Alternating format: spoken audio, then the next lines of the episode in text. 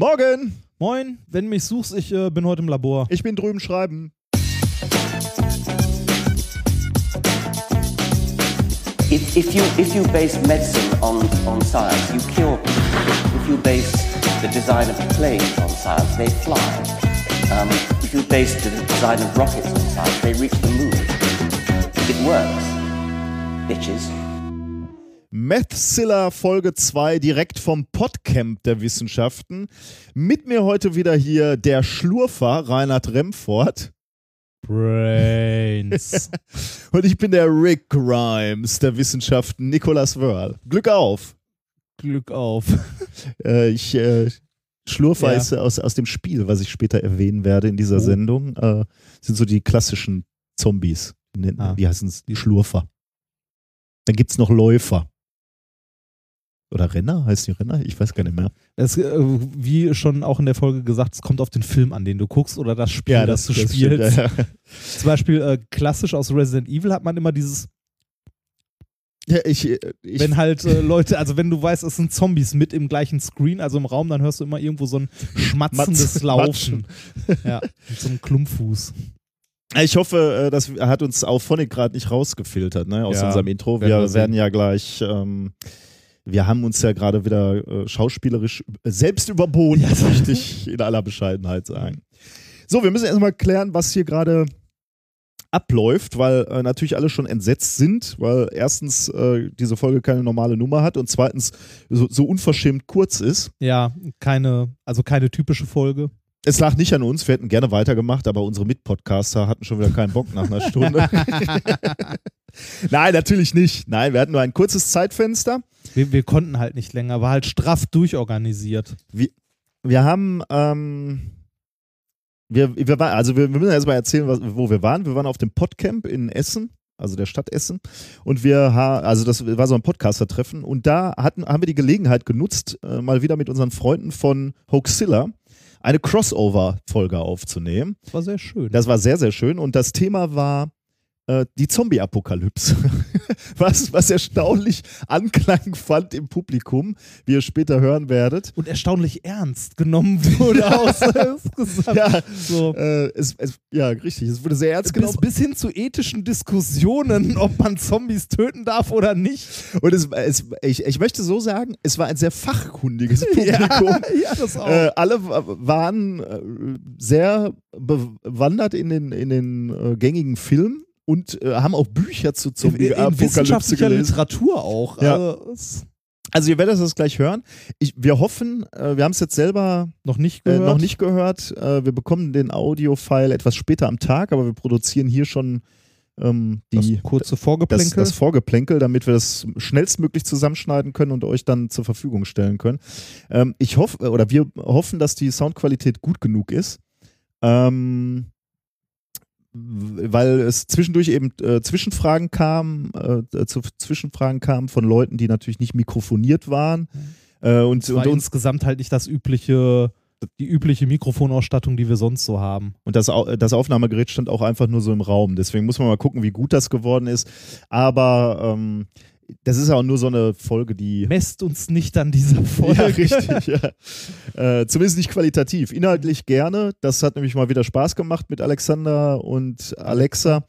Ähm, gut, wir müssen den Hoaxilla Podcast nicht vorstellen. Ähm, Kennt man. den kennt, kennt ihr alle. Äh, wir packen aber den Link trotzdem nochmal in die Shownotes. Also fa- falls äh, ihr von diesem jungen aufstrebenden Podcaster-Pärchen noch nichts gehört Mhm. habt, äh, hört mal in deren Produktion auch rein. Autoren, die schreiben auch Bücher. Ja, Gerade das zweite zusammen. Ähm, und, äh, und machen auch mehr als den Hoaxilla-Podcast. Also Mhm. zumindest ähm, Ale- Alexander ist, ist da insbesondere aktiv, aber Alexa auch. Ähm, also hört da bitte auch rein. Überhaupt, wo wir gerade über die Shownotes sprechen, ähm, da, dadurch, dass das ein etwas spontanes Gespräch mit den beiden war, haben wir nicht wirklich so einen, äh, so einen Showplan aufgestellt vorher und deswegen auch keine richtigen Shownotes. Ich werde gleich noch zwei, drei Sachen in die Shownotes schreiben, die mir noch einfallen. Ich erwähne einen Science Slam und ein, und ein Spiel. Äh, das packe ich mal rein, falls dir auch noch was einfällt. Primutos, bitte Die, ja, du, den natürlich. Trailer kann man verlinken. ja, den kannst du da bitte Ja. gerne rein äh, Ja. packen. Ähm, ja, und dann äh, alles andere, falls ihr noch was in der Folge hört, äh, wo ihr gerne noch den Link zu hättet und den raussucht, äh, packt den doch bitte in die Shownotes, damit wir dann über die Shownotes, äh, nicht Quatsch, Die Shownotes, über die, Kommentare. über die Kommentare, dass wir über die Kommentare irgendwie zu einem vollständigen Bild kommen, äh, irgendwie so.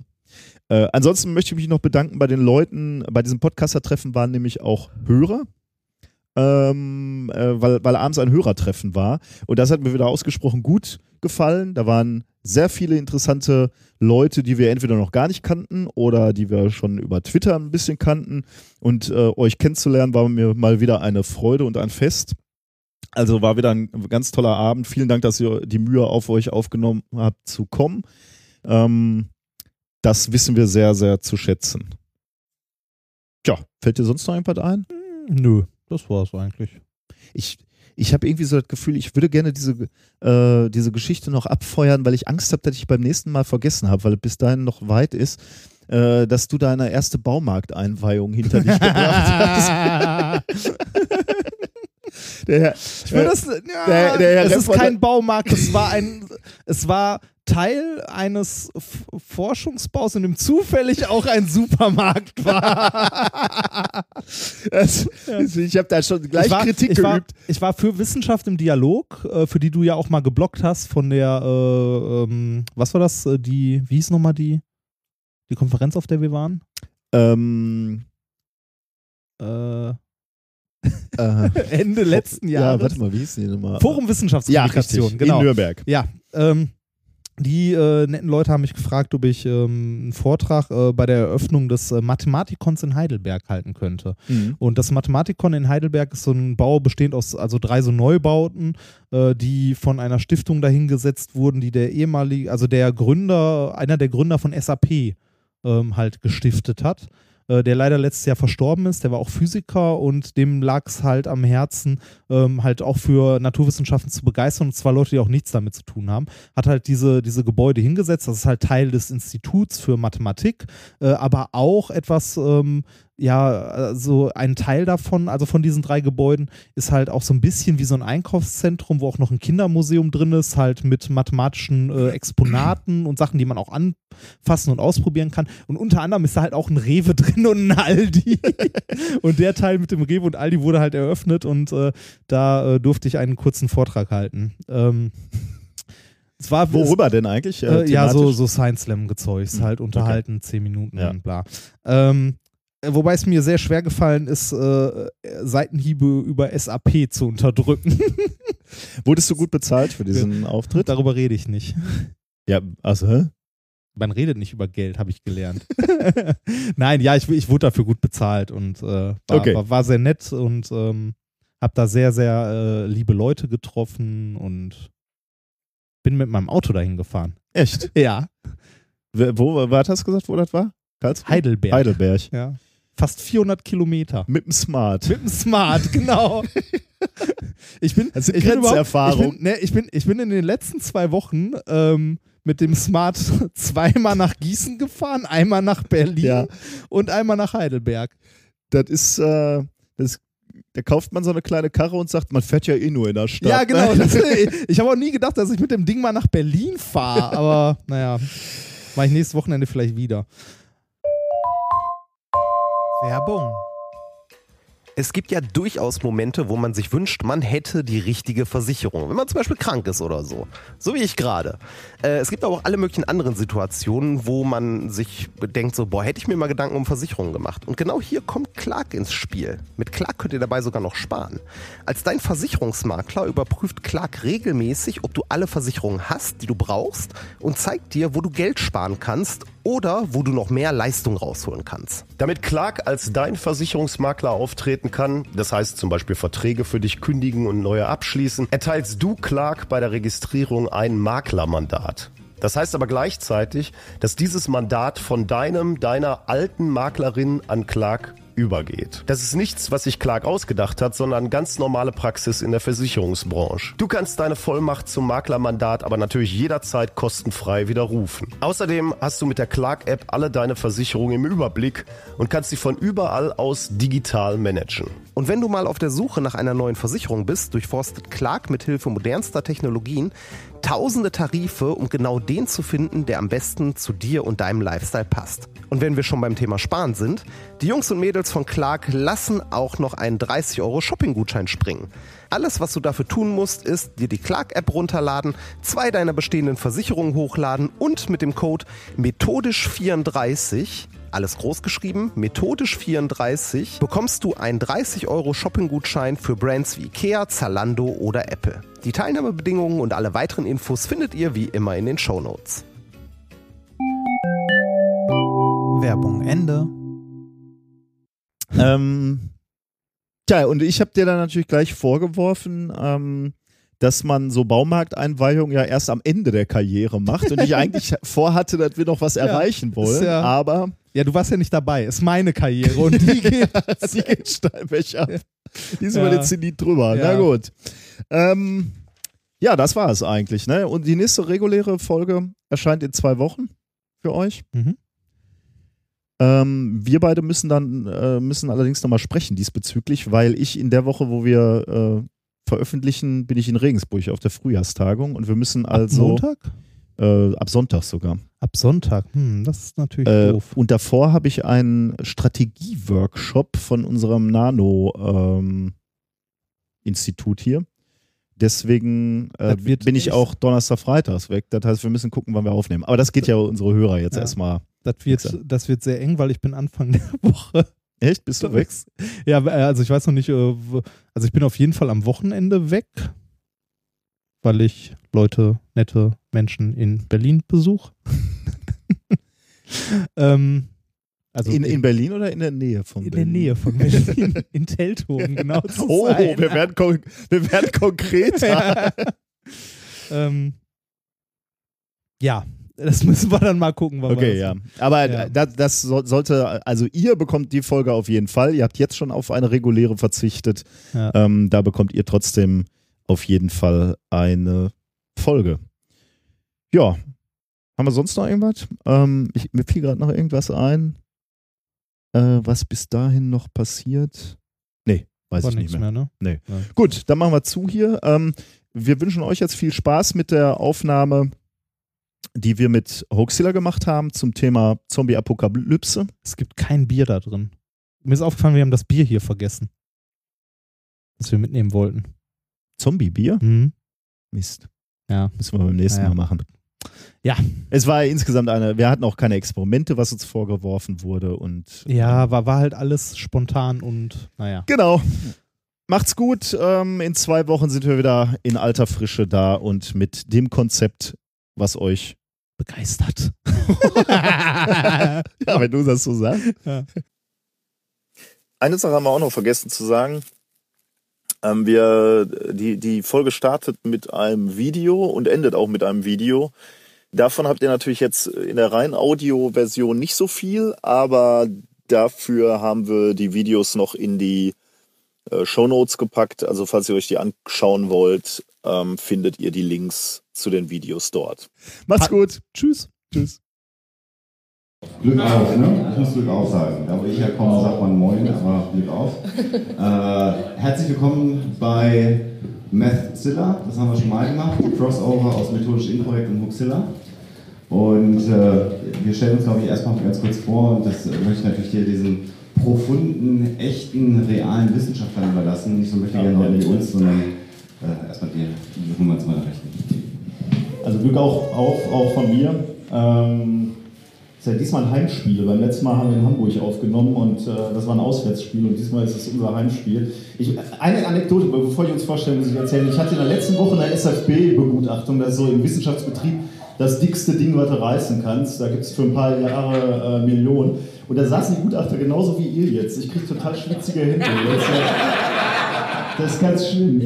Ähm, okay, also ich habe im Grunde genommen gestern schon getwittert, ähm, dass äh, Alexander und Alexa ähm, Waschkau hier sind, äh, von einem aufstrebenden jungen Podcast. Haltet mich für verrückt, aber aus dem könnte was werden. Von, von denen werdet ihr vielleicht noch was hören.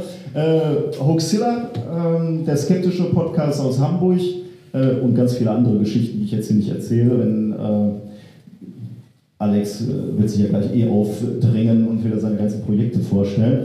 Und ähm, dann sind wir noch da, das ist ähm, der, der, Mann mit dem schwersten Namen am Tisch, Reinhard Remford, ähm, seines Zeichens Physiker und ich, Nikolaus Förder. Ähm, ja, und wir haben uns gedacht, wenn wir uns schon mal zusammensetzen, dann reden wir ein wenig also jetzt stelle ich, äh, mache ich schon ein Thema. Ist das schon richtig oder wollt ihr euch noch, habe ich euch ausreichend äh, vorgestellt? Wir haben uns überlegt, äh, wir wollen ja so ein bisschen was Mythisches machen und so ein bisschen auch was, wo man Wissenschaft mit verbinden kann. Und deswegen kamen die Herrschaften neben mir auf die Idee, wir reden über die Zombie-Apokalypse. Sehr gut. Also bei allen unrealistischen Szenarien, die es im Moment so gibt, wollten wir wenigstens mal ein realistisches äh, durchexerzieren mit euch, deswegen dieses Thema. Nee, es gibt Zombies. Da kommen wir dann so, ja. Heute Morgen hier zu finden, guck mal. Und die Leute von der SFB, ne? So, äh, zur Einstimmung wollen wir euch mal ganz kurz ein ähm, kleines Video zum Einstieg zeigen, damit ihr auch wisst, worüber wir gleich reden. Also wie sieht denn die Zombie-Apokalypse aus? Und wer jetzt noch lacht, also ich hoffe, wir haben jetzt hier keine, wir haben ganz kleine Kinder, die werden das noch nicht verarbeiten können. Äh, also das ist schon eher so FSK 18, was wir gleich mal laufen lassen. Und das wollen wir euch erstmal zur Einstimmung ein bisschen mitgeben. Moment. Wollen wir das Licht mal dimmen? Ja. Also die, Sache, die Sachen, die man nicht sieht, sind immer die schlimmsten. Ja, ja. ist der. Ist der Beamer jetzt gerade schlafen gegangen oder was hat er? Ja, schlafen. Rechts, hat er gestern auch gemacht. Ja, was sonst? Wir gucken mal. Ich habe jetzt schon Angst. Wir machen diese Logos auch mal ein. Ja, ein Albtraum. Oh. So. Alex ist ja geiler Team und Rainer Trentford. Muss mich ja schicken. So, Kinder, jetzt wird's. Das ist ja auch geil. Es rated on TripAdvisor, ist ja auch gut. Trip, TripAdvisor zur Zombie-Apokalypse.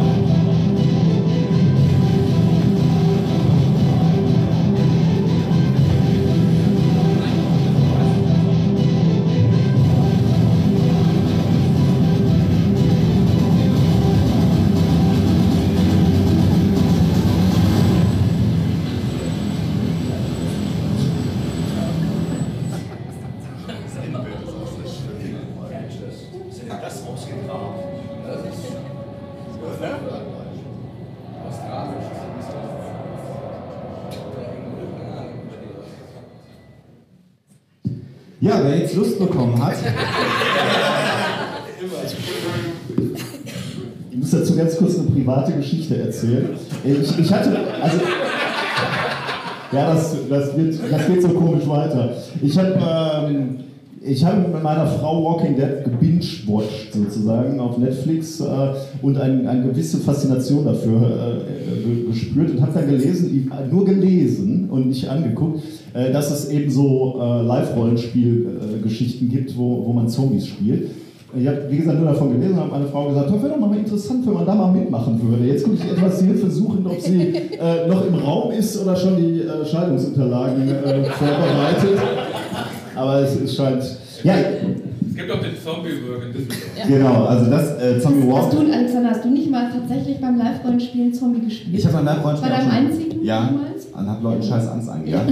ähm, also das, was ihr gerade gesehen habt, ist der Werbetrailer, der aktuelle für das Zombie Bootcamp in, den, äh, in Großbritannien. Äh, das ist so ein bisschen aus der Company entstanden, die auch die Dungeon-Attraktionen machen. Hamburg Dungeon gibt es ja und äh, an verschiedenen Orten gibt es das ja auch.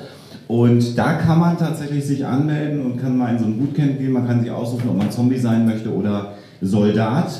Und ähm, ich finde, das sieht auch so ein bisschen aus wie so eine Mischung aus einem Werbespot für Heckler und Koch und Lumberjack Championship. äh, groß, warum machen die sowas nicht als Werbung? das würde wahrscheinlich neue Käufer einschließen. Ja. Aber. Hat doch Audi gemacht.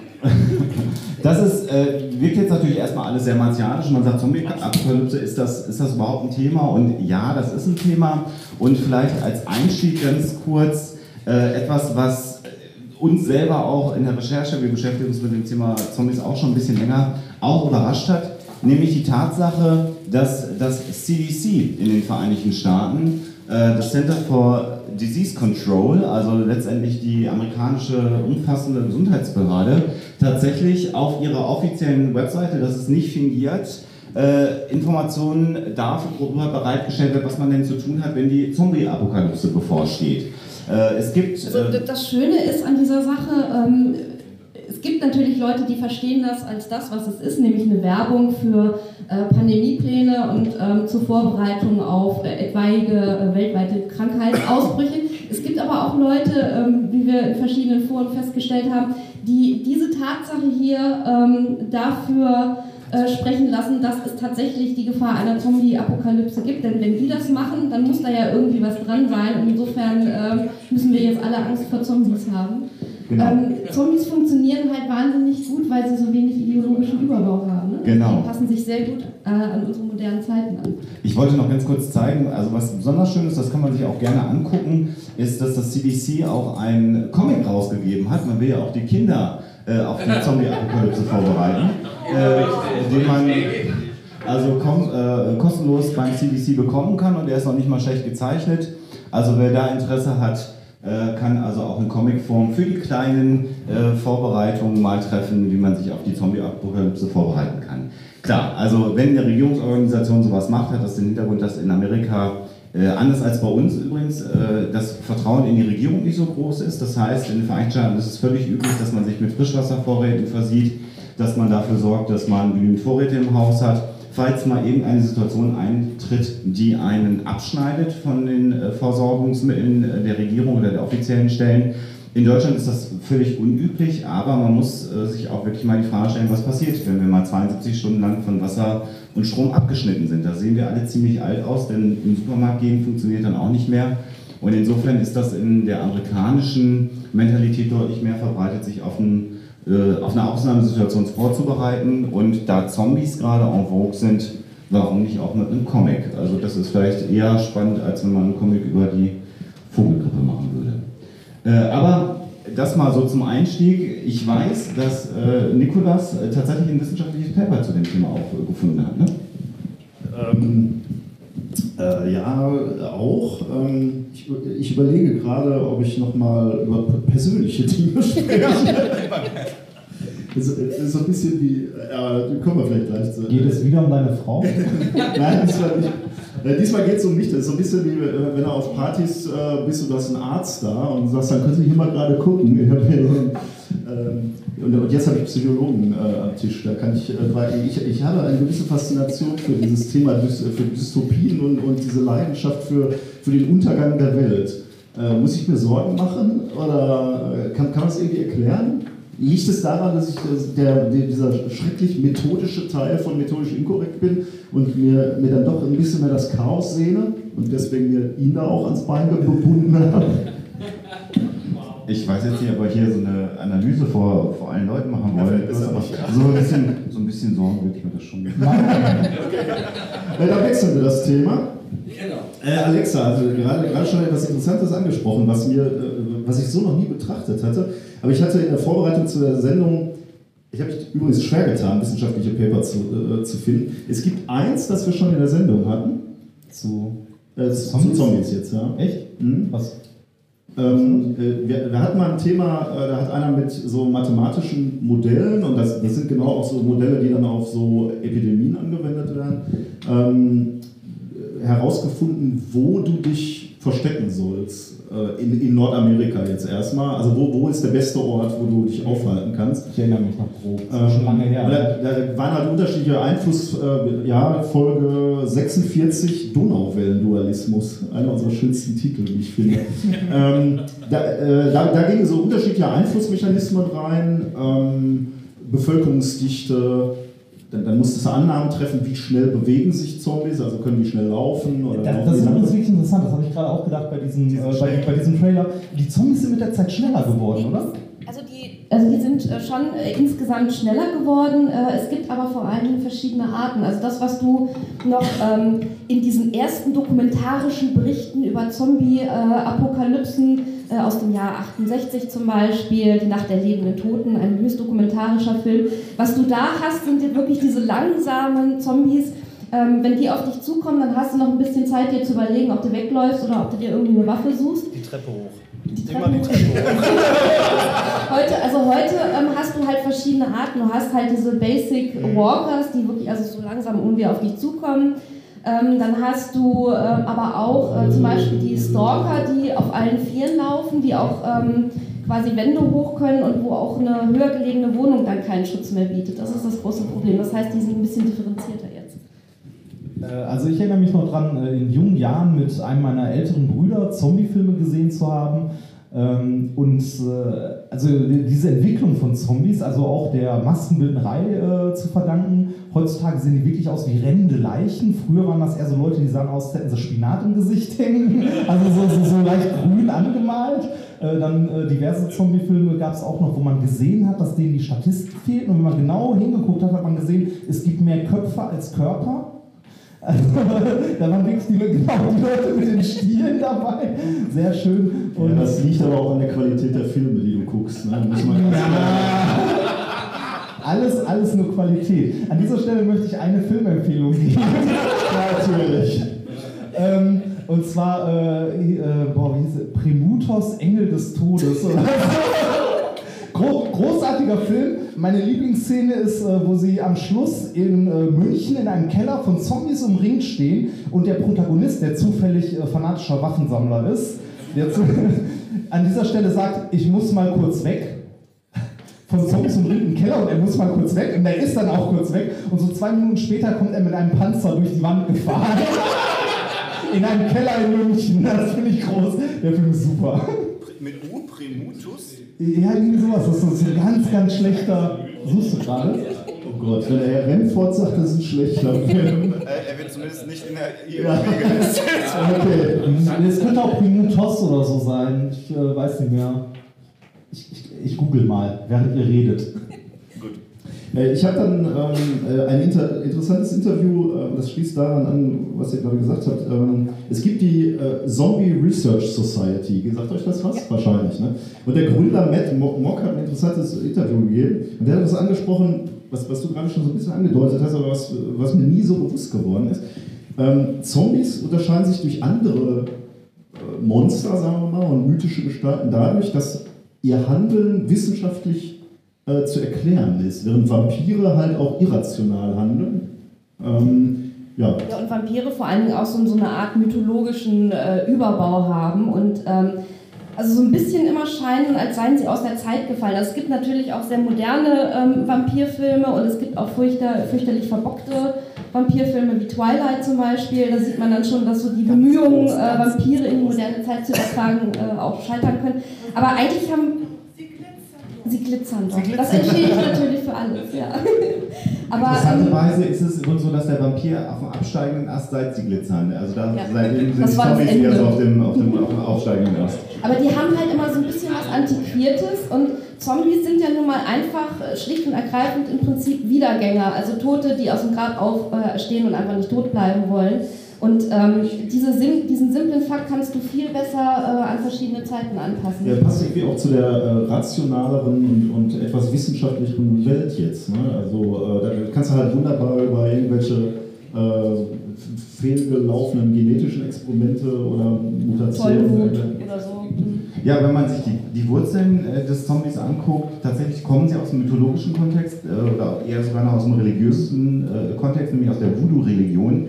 Voodoo kennen die allermeisten ja als Puppen, in die man Nadeln sticht. Ich würde mir eine Voodoo-Puppe von mir selber machen, um mir den Rücken zu kratzen, aber das ist eine andere Geschichte. ähm, äh, Dafür bist du verheiratet. Ja, aber das ist ja nicht, weil nicht, nicht immer ist die Frau greifbar. Das ist ja, weißt du? Der Trick sind sehr kurze Nadeln in dem Fall. Sprichst du aus Erfahrung oder? Gleich, Junge.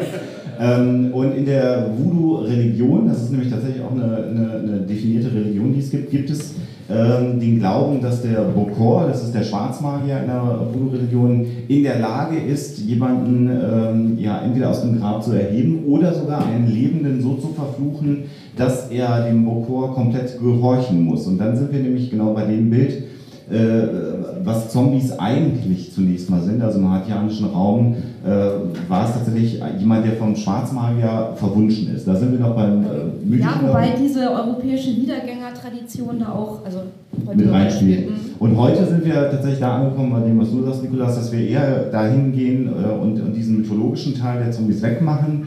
Äh, nichts zuletzt wegen der Früherspielerei Resident Evil. Das war so der Beginn der genetischen Mutationen. Also plötzlich gibt es einen wissenschaftlichen Konzern, der äh, das Genmaterial von Menschen verändert oder auch von Hunden und anderen Tieren und dazu führt, dass es Zombies gibt. Und heute, so in den, in den weiteren Iterationen, sind wir inzwischen schon fast bei einer Viruserkrankung. Und dann kommen wir nämlich genau dahin, äh, was das CDC aufgegriffen hat, nämlich die Frage, was wäre denn, wenn es äh, eine Viruserkrankung ist, die Menschen zu Zombies macht. Und dann würden nämlich genau all die Dinge greifen, die man im Rahmen einer anderen weltumspannenden Pandemie äh, hat.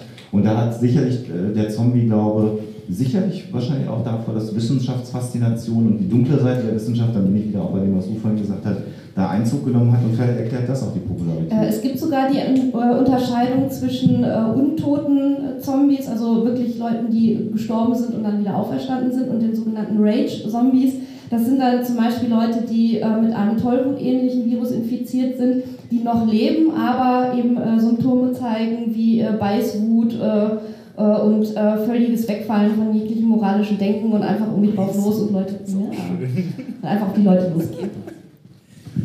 Ähm, an dieser Stelle kann man auch einen Science Slam schön pluggen. Ähm, ich weiß gar nicht, das, das eins bei, bei Science nimmt man, nimmt man immer sehr schön so Partygespräche mit und so Informationen, die man nur so halb im Kopf hat. Deswegen, ich, ich versuche halt nur so ungefähr wiederzugeben, wie ich mich erinnere. Ähm, der Science Slam von Paul Eisewicht, sagt ihr das was, Reinhard? Ich habe den auch nur einmal gesehen. Spontan nicht, aber ich habe den auch mal gesehen. Also ich weiß, dass ich mal einen über Zombies gesehen habe. Ja, könnte sein, dass ich da geslammt habe und du warst im Publikum oder so. Und deswegen habe ich auch nur die Hälfte mitgekriegt, weil ich wieder so ein nervöses Hemd war und mich auf meinen eigenen Slam vorbereitet habe.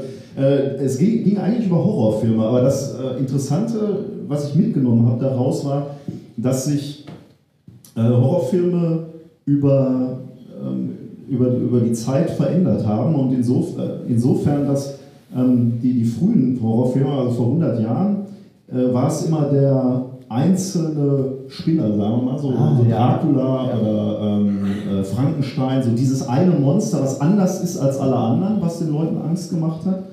Und mittlerweile äh, hat sich das geändert. Mittlerweile sind es halt diese Zombies, diese Masse an gleichgeschalteten Wesen und wir, wir Menschen wollen eigentlich individuell sein und deswegen macht uns diese gleichgeschaltete Masse Angst.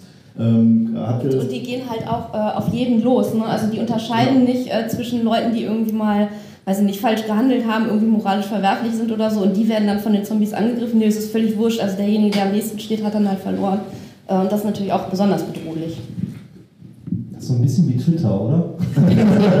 genau. Und Zombie-Filme haben oder Zombie-Geschichten haben in der Regel anders als andere Horrorfilme auch nicht das Element, äh, dass es am Ende gut wird, sondern äh, in den allermeisten Zombie-Filmen äh, bleibt so eine kleine Gruppe Menschen dann über im Kaufhaus, auf dem Dach oder sonst irgendwo. Zombies im Kaufhaus, großartiger Film. Also wer da recherchieren möchte, sollte man sich mal anschauen. Und meistens ist es dann eher so, dass diese kleine Gruppe von Menschen dann so in den Sonnenuntergang geht mit einer bedrohlichen Musik und man weiß ganz genau, naja, es sind halt einfach so viele Zombies da. Und das ist auch äh, sehr genretypisch, dass äh, man eigentlich gegen diese Übermacht der gleichgeschalteten Monster überhaupt keine Chance hat. Und ähm, so bei Dracula-Filmen am Ende wird er halt dann immer gefällt. Ne? Das ist so das Typische. Bei Tanz der Vampire nicht. Da, da, machen sie sich dann auf den Weg und sind dabei, dann selber die Vampire über alle Welt, also in alle Welt zu verbreiten. Die Vampire habe ich ja wieder gelesen und geguckt, aber das, da ist es auch anders, ne? Bei Twilight, glaube ich, ne? Das ist ich habe keine Ahnung, ich habe den Schluss nicht mehr. Ja.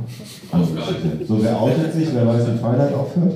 Ich, ich, also ich, ich sag mal so, ich weiß, es geht nachher darum, ob sie den Werwolf liebt oder den Vampir, irgendwie sowas. Und von einem hat sie, glaube ich, ein Kind, oder? Ja. War Twilight dieser Film, wo, wo die irgendwann im Wald Baseball spielen und ja, ja, ja, ja, ja, das ist unglitzern. Das ist, da, da, da, haben sie mich endgültig verloren. Aber ich, ich war vermutlich auch nicht die Zielgruppe. Übrigens, äh, damit, damit, wir auch was lernen heute, Wyoming ist übrigens äh, die Region in den Vereinigten Staaten, wo ihr hin müsst, falls die Zombie-Apokalypse Ich hätte jetzt auf Texas getippt oder so. Weil ja, viele Waffen ist nicht unbedingt äh, das, wo, du hin sollst. Genau, ja. Wenig Menschen ist wichtig. Ähm, Alaska ich weiß gar nicht, ob das in der Simulation dabei war, aber war genau das kam raus. Also äh, menschenleer und äh, möglichst noch gebirgig, so damit, äh, damit, damit Arsch. Je kälter das Meer bewegt sich, ganz wichtig. Ja, da gibt es übrigens interessante äh, Überlegungen auch zu, ob, ob Zombies äh, Kaltblüter sind oder Warmblüter und ob die halt bei, bei kälteren Temperaturen sich langsamer bewegen. Ich weiß nicht, habt ihr dazu ähm, aber da, da gab es auch keine echte belastbare Studie, deswegen will ich, äh, muss ich vorsichtig sein. Ja.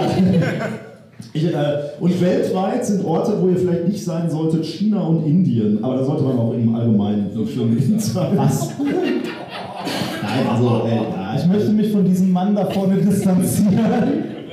Nein, China ist. Ja, okay, nee, lassen wir das. Haben wir noch Themen? Es, es, es gibt Fragen. Oh ja. ja es gibt, gibt einen Hinweis. Also zum einen, vielleicht ähm, kannst du mal ähm, nach googeln, und zwar es gibt wirklich eine Abhandlung über philosophische Zombies. Ich wiederhole mal hier für die, äh, für die Aufnahmen. Ein Hörer äh, gibt uns gerade den Tipp, dass es eine Abhandlung über philosophische Zombies gibt. Das äh, macht mich neugierig. Klingt ein bisschen wie Filme, die Reinhard empfiehlt. Äh, wo wir gerade dabei sind, ich habe letztens äh, Secretary gesehen. Ähm, hat nichts mit dem Thema zu tun, aber ein spannender Film. Entgegengesetzt, oder? Und in derselben Kategorie, es gibt ja einiges zum Lesen. Es gibt den Zombie Survival Guide, ja. der so ähnlich wie das CDC-Ding ganz mal durchspielt, was man tun müsste.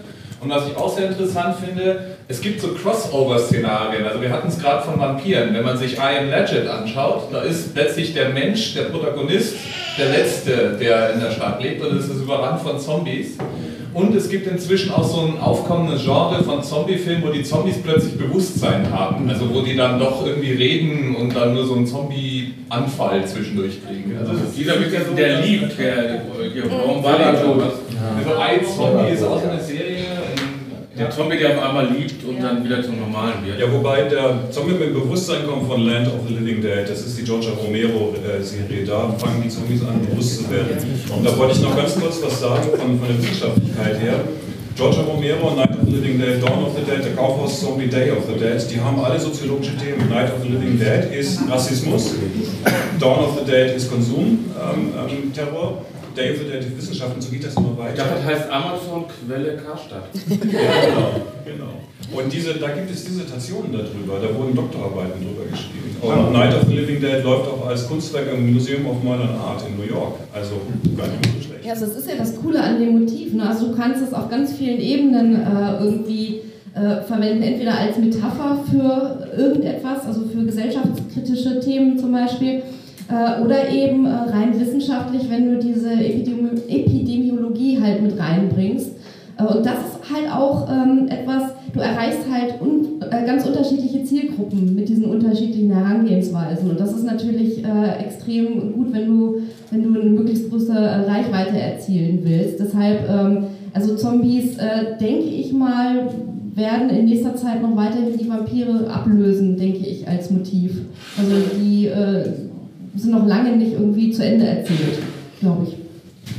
Weil sie auch mittlerweile selbst in große Literatur eingeht. Es gibt jetzt zum Beispiel auch eine Version von äh, äh, Jane Austens Sinn und Sinnlichkeit. Großartig. Sense and Sensibility, äh, Sense and Sensibility and Zombies, ne? Genau, Mhm. wird, glaube ich, auch gerade verfilmt. Ja, ja, ja, ja, der müsste jetzt eigentlich bald anlaufen, der Film. Also, Ja, Stolz und Vorurteile und Zombies Ja. kommt dieses Jahr raus. Genau.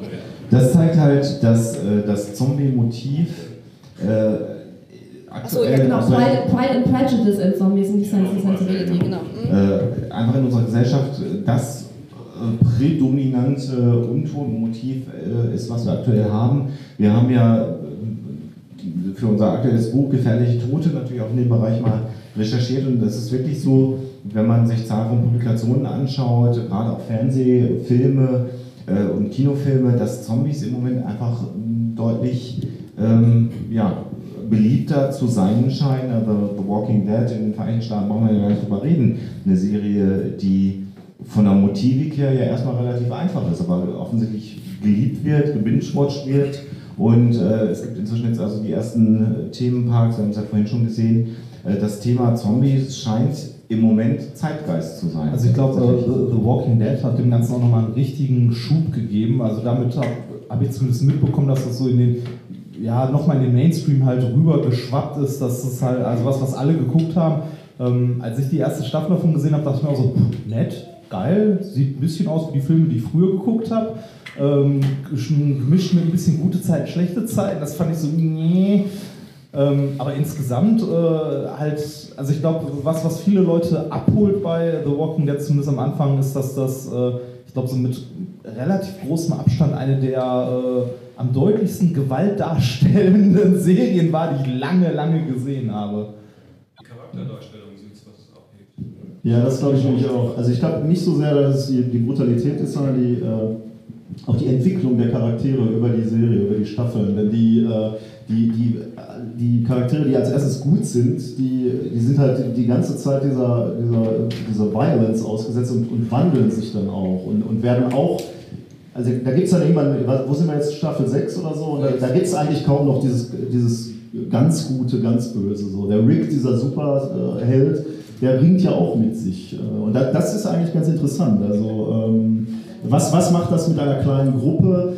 Äh, was sind überhaupt deine Überlebensstrategien? So, schließt du dich größeren Gruppen an? Versuchst du lieber als Einzelkämpfer äh, durch die Welt zu gehen?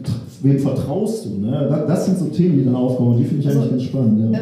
Also dazu, dazu auch eine, als Empfehlung. Es gibt, also The Walking Dead ist basierend auf einer Comicvorlage, die übrigens ganz großartig ist. Und wenn ihr die Serie brutal findet, dann ist die Comicserie auch nichts für schwache Nerven.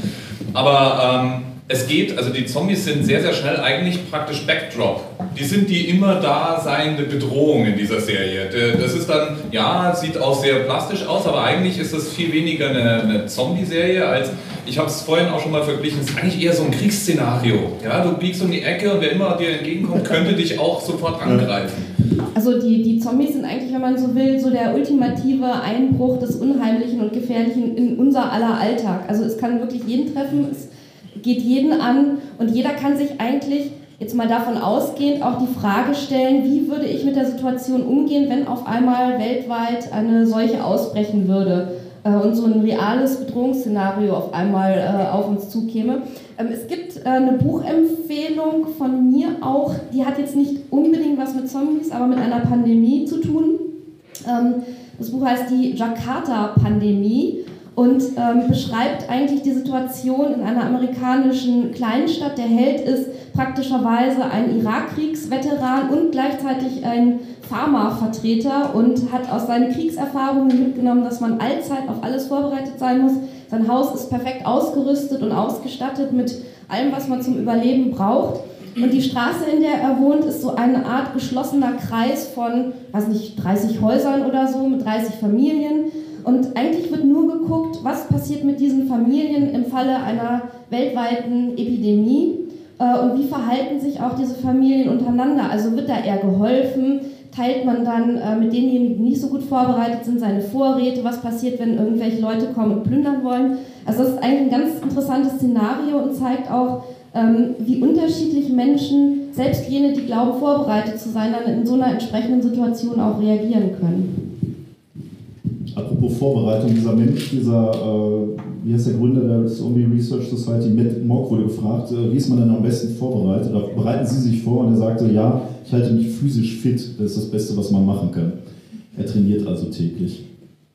Äh, ich habe tatsächlich ein Paper gefunden, äh, was, was relativ aktuell ist, was sich mit, mit diesem Szenario beschäftigt, und zwar in The BMG. Das ist ein echtes, renommiertes medizinisches Journal. Und die hatten ein Weihnachtsfeature 2015, äh, Infection Control. Ja. Ähm, das ist auch schon geil, also wenn Mediziner ein Weihnachtsfeature machen, dann, dann, dann, ist das zum Thema Infection Control. Beschreib mal lustig was zu äh, Infektion. Ähm, da war eben ein Artikel drin von äh, Tara Smith, äh, die ist Professorin äh, an der Kent State University, mit dem Thema Zombie Infections, Epidemiology, Treatment and Prevention. Und was sie gemacht hat, also sie startet erstmal mit der Definition eines Zombies und, und übernimmt da die Definition von diesem Herrn Mock, den ich schon, schon erwähnt habe. Ist ein reanimierter Körper, unglaublich aggressiv, biologisch infiziert und infektiös. Ich sag mal, willkommen im Ruhrgebiet. Ähm, ich habe ich hab kurz mit mir gerungen, ob ich sagen soll, willkommen in Berlin, aber ich dachte, ich will nicht den nächsten Shitstorm auf mich ziehen. Ähm, äh, und was sie da gemacht hat, ist, sie hat sich genau das, was du gerade erwähnt hast, sie hat sich so diese Filme angeguckt, ne? und die äh, Walking Dead und so, da hat es als reale, existierende ähm, oder, oder historische äh, Ereignisse angesehen und schreibt dann in diesem Paper, wie man damals 2008 in London bei, äh, bei dem Outbreak gesehen hat, helfen Quarantäne nicht beispielsweise. Und welche Viren dafür verantwortlich genau, ja, waren genau. jeweils. Und das ist ganz, ganz lustig, weil, ähm, also das, also ohne jetzt auf die einzelnen Ergebnisse äh, einzugehen, aber ihr, ihr, ihr Resümee fängt mit dem Satz an, Zombie-Outbreaks sind teuer, schwer zu kontrollieren und haben erheblichen Einfluss auf die Stabilität unserer Gesellschaft. Das, so kann auch nur ein Wissenschaftler über sowas sprechen, glaube ich. Ähm, und, und die, die Antwort oder das, das, was sie dann da rauszieht, ist eben, und, und da wird es dann halt doch irgendwie ein bisschen sinnvoll und, und du hast ja schon angesprochen, ist halt, dass sie fordert, dass es mehr Funding für die Forschung zu Epidemien geben muss. Also wie, wie, wie ist die Gesellschaft darauf vorbereitet und, und äh, welche, welche Möglichkeiten gibt es. Und was sie auch macht, das finde ich auch interessant, sie, äh, sie diskutiert ähm, in gewisser Weise ethische Fragen. Also sie, sie, sie sagt, äh, unter diesem ethischen Aspekt sind wir gar nicht vorbereitet, denn man müsste mal äh, sich, sich die Frage stellen, ähm, darf man überhaupt infizierte Menschen, also Zombies, die geturnt sind, darf man die genau. umbringen? Genau, oder, oder jene, die vielleicht mit einem Zombie in Kontakt gekommen sind, aber noch nicht selber äh, die Symptome zeigen. Also äh, wie weit möchte man da in der Prävention gehen? Und darf man die Leute, die mit Zombies in Kontakt gekommen sind, irgendwo einpferchen, damit sie niemandem schädlich werden können? Also das sind alles so Fragen, die stellt man sich eigentlich viel zu selten. Ist, äh, wir sind ja eigentlich basisdemokratisch in der Lage, jetzt gleich mal abzustimmen. Ne? Wer, wer, ist hier der Meinung, dass wenn, wenn man Zombies hat, die geturnt sind, also, also Menschen, die geturnt sind und jetzt Zombies sind, dass man die umbringen darf? Mit oder ohne Bewusstsein? Äh, ja, da, genau, der Hinweis war natürlich gerade gut. Ich bin Sagen wir erstmal ohne Bewusstsein, wobei die Frage natürlich ist, äh, wissen wir das? Ne? Okay. Ähm, kann man ausweichen, weil sie langsam sind oder nicht? Also wie groß ist die Bedrohung? Wenn der auf mich zurennt, klar, Selbstverteidigung. Wenn der äh, geht, dann gehe ich Gehst du weg und raussagen. Dann gehst du weg und Genau. Und warte, bis die Natur den, den, der Leichnam selber den Hintern tritt. Ich habe mal, hab mal ein Paper gelesen, wo es hieß, wenn es wirklich Zombies gäbe und es sind wirklich Leichen, die rumlaufen, dann dauert so im Schnitt drei bis sechs Monate und das Problem hat sich von allein erledigt. Was ich mich gerade übrigens frage, vielleicht weiß das einer von euch, Ähm, wenn ein Zombie, ähm, also er zeigt natürlich irgendwie Verletzungen, die er vielleicht irgendwie hatte, als er umgekommen ist oder so, ähm, aber schreitet die Verwesung eigentlich bei einem Untoten dann weiter fort oder ist der Prozess irgendwie aufgehalten? Das kommt auf den Film drauf war in dem Paper halt wirklich so die, die, die Diskussion. Also die Annahme, es ist ein Leichnam, dann setzt der Verwesungsprozess ein und dann kannst du halt warten, bis die Muskeln nun mal nichts mehr tun. Ja? Also das, äh Dann spielt übrigens auch die Temperatur wieder eine große Rolle. Das hatte ich mir auch gelesen. Also dann in, in warmen Regionen zerfällt, zerbröselt das halt schneller. Da hatte ich irgendwie, wenn es normal warm ist und du hast wirklich einen Verwesungsprozess, dann läuft halt nach drei Tagen das Gehirn aus der Nase und das ist wahrscheinlich eh vorbei. Ähm, aber wenn es kälter ist und, und eben nicht innerlich verwest, dann, dann dauert es halt länger. Im äh, Tagebuch der Apokalypse wird genau das beschrieben. Wirklich?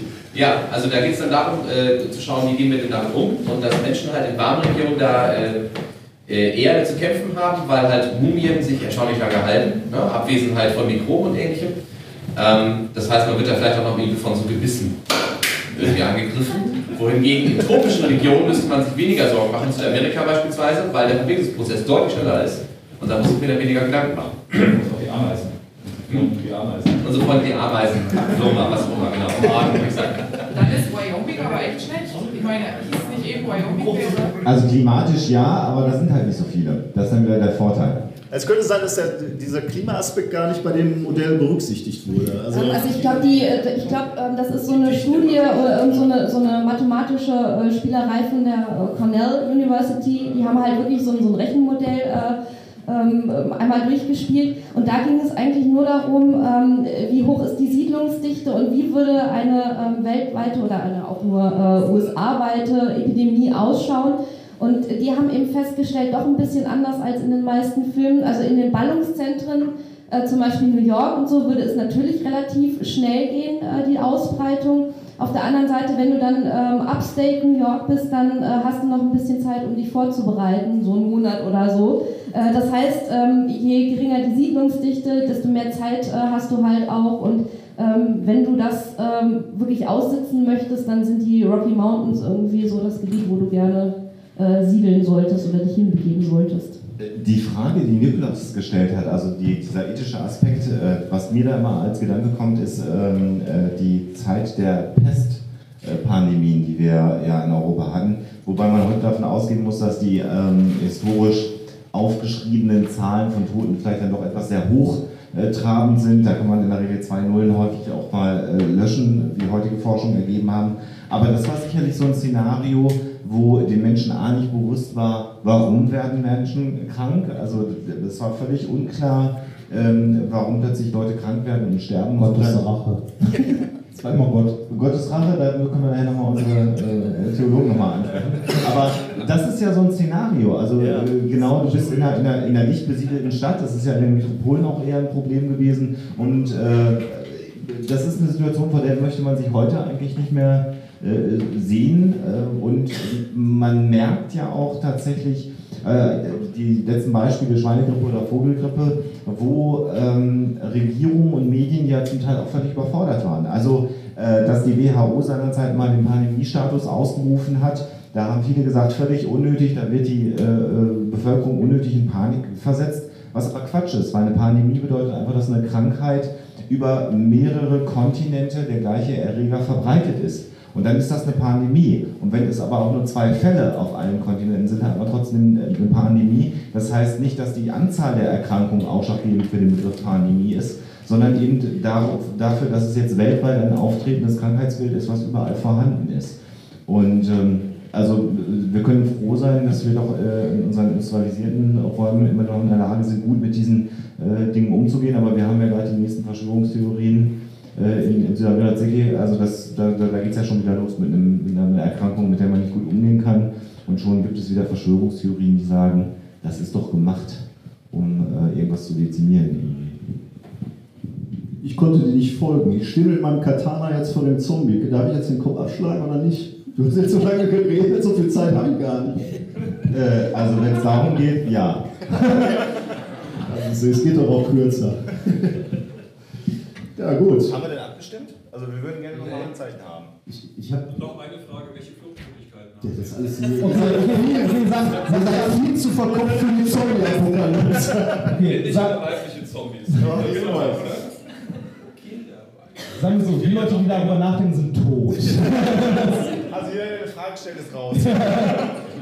Nee, wer, wer- von euch wäre denn äh, tatsächlich so in der Lage, äh, nehmen, nehmen wir mal an, es ist ähm, ein äh, näherer Angehöriger, der nicht angeheiratet ist, sondern wirklich zur Familie gehört, äh, der plötzlich äh, sabbernd vor einem steht. Äh, warte mal, warte mal, das ist noch nicht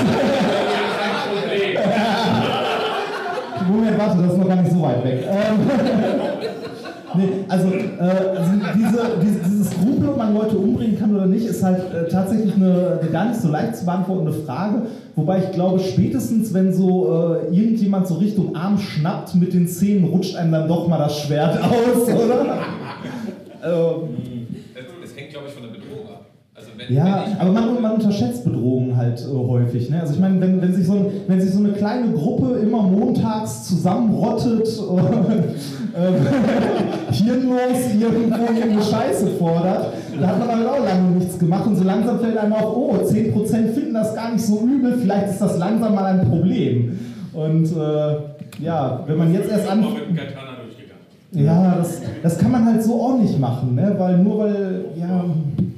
ich glaube halt, wir, wir sperren ja Leute schon in niedrigeren Bedrohungssituationen zum Teil weg. Also es, es gibt verschiedene Krankheiten, bei denen wirst du ganz schnell auf Quarantäne gepackt und auch nicht mehr wirklich lang gefragt, ob du das willst. Ja. Und äh, da schnappt noch niemand. Und Das, ja, stimmt. Also, und klar, also wenn die Bedrohung groß genug wird, Ich glaube, die Moral ist auch ganz schnell, also wenn es wenn, halt irgendwie wirklich für, für mehrere Leute bedrohlich wird, dann ist die Frage der Moral auch ganz, ganz schnell äh, woanders. Und gerade wenn es daran geht, dass irgendjemand äh, gerade in unserer ja doch sehr, sehr äh, gut situierten Welt, wie wir hier leben, halt äh, in, in diesem, also im europäischen und amerikanischen Bereich, dass äh, sobald jemand an dem, äh, an dem ja, Tischbein unseres Status quo anfängt zu sägen, in irgendeiner Form, passiert es halt doch relativ schnell, dass die Moral dann doch unter den Tisch fällt und man anfängt halt Leute wegzusperren, was tragisch ist.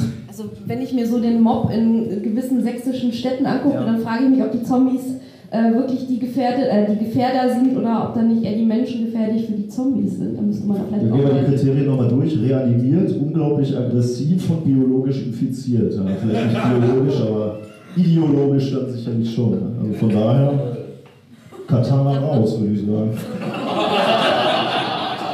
Irgendjemand wird irgendwann den Anfang machen und je mehr Leute sich dann dazu gesellen, dann sinkt irgendwann die Hemmschwelle so niedrig, dass dann irgendwann. Ich glaube, das ist wie Dirk sagt, ne, wenn du umzingelt bist von der äh, die Gefahrensituation so ist, dass es nur noch äh, um da, ums eigene Überleben geht. Dann, Vielleicht sind Zombies ja auch generell missverstanden und das ist auch so ein Gruppenzwang. Also die, der einzelne Zombie an sich will gar nicht. Also ist eigentlich eher so vegetarisch angehaucht. Aber wenn die ganze Gruppe. Ja, wenn, wenn die ganze Gruppe nach Hirn schreit, dann macht man halt mit. Ja, genau. Veganer, so. Aber das ist wahrscheinlich auch ein schweres Schicksal, ne? Vegane Zombies. Also nur so als Anmerkung, ich finde es unheimlich spannend, dass, äh, dass ich jetzt auf die sehr konkrete Frage hier im Raum zumindest keiner auf das für die Zombie-Apokalypse noch total grundlegende, äh, aus unserer alten Zivilisation äh, überkommene Freund-Feind-Schema einlässt. Ne? Also wir deuteln lieber daran rum und sehen zu, dass wir den Zombie noch zu einem von uns äh, machen, bevor wir das Katana zünden. Finde ich jetzt im Grunde erstmal ganz gut, weil ich Lasst glaube, uns die Zombies sein. Beim Rollenspiel. ja, weil ich. Je suis Zombie, oder? Ja, ich weiß nicht, aber das ist doch was, was passiert ist jetzt, oder? Wir müssen auch die Sorgen der Zombies ernst nehmen. Das wird doch eine Unzerfaust.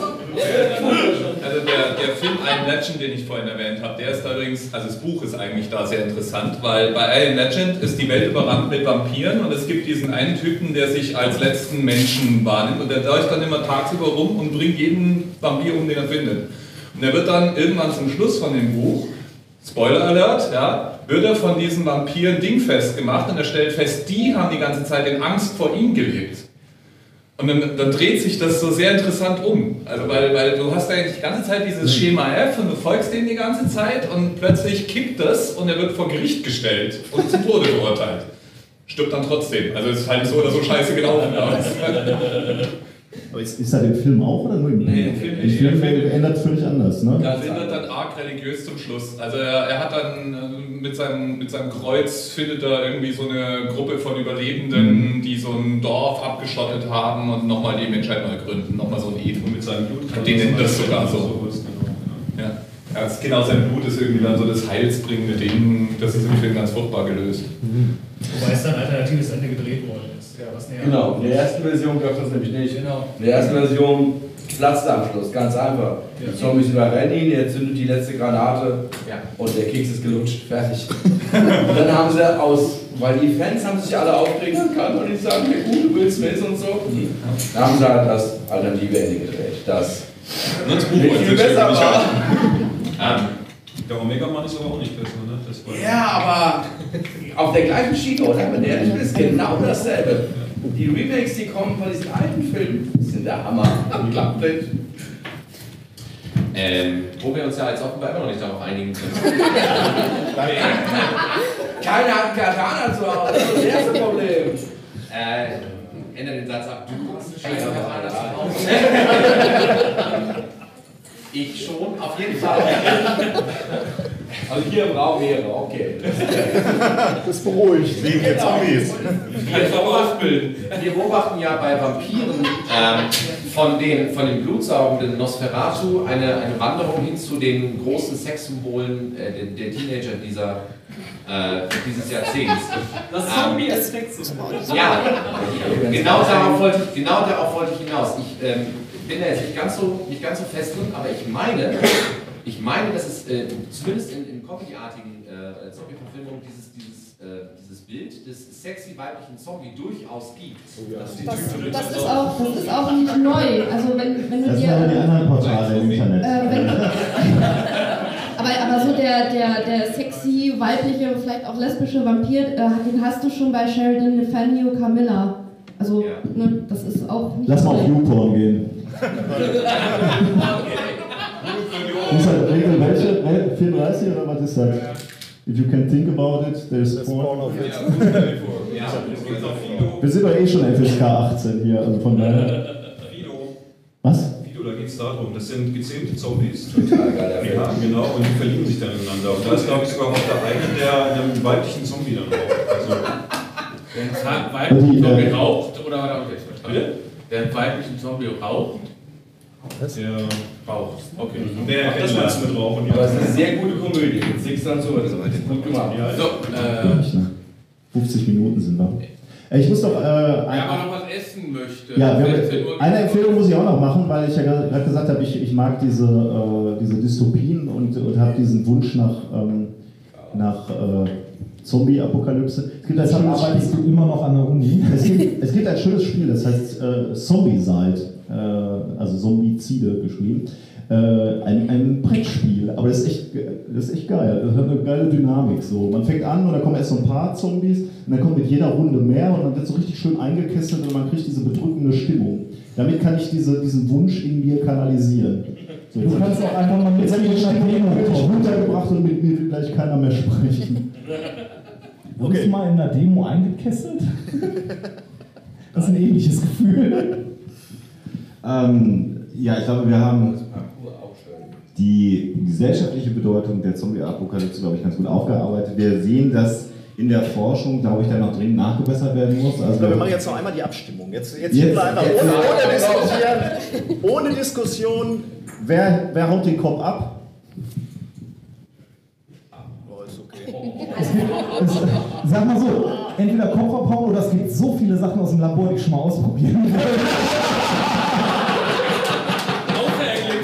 Also bei, bei, bei, beispielsweise unsere Mikrowellenquellen. Ich würde so gerne mal den Resonator abnehmen und einfach nur die, die Mikrowelle mal so auf Köpfe richten. Das ist ganz schön aufgegangen, oder? Auf einmal bin ich gar nicht mehr so traurig, wenn Reinhard mal nicht im Labor ist. Achso, ist ein neues Büro. Und äh, zum Abschluss wollen wir dann einfach nochmal einen weiteren Aspekt zeigen, in den die Zombie-Kultur äh, Einzug genommen hat. Ähm, das haben wir auch mal im Rahmen einer Recherche rausgefunden. Da steht schon, nämlich ähm, die Kunst des Parkourlaufens. Und äh, da gibt es, wenn man da mal YouTube bemüht, Ähm, jetzt ohne Sex, aber mit viel Sport. Da sind wir dann beim, beim äh, sportlichen Aspekt, äh, was einem denn helfen würde gegen die Zombies. Und damit schmeißen wir euch mal raus und dann seht ihr, wie man sich, also wenn man keinen Katana hat, also das wäre jetzt dann was, was du dir mal angucken müsstest, äh, gegen die Zombies schützen kann. Der Titel steht leider absurd lange. Das muss man hier nochmal schreiben. Aber da kann ich doch schnell sagen, danke, dass ihr äh, so äh, mit, euch dis mit uns diskutiert habt. Das hat wirklich Spaß gemacht, obwohl das ja jetzt kein spezifisches Podcast-Thema war. Also vielen Dank, das hat wirklich Bock gemacht. Und danke auch an die Organisation. Ich weiß, wie schwer das ist, ein, oder ich weiß es eigentlich nicht. Zeitplan einzuhalten. Nee, überhaupt mal so ein, so ein Event aus, dem, aus der äh, Taufe zu geben. Also, danke. Auch von unserer Seite schön, dass ihr da wart. Hat viel Spaß gemacht mit euch.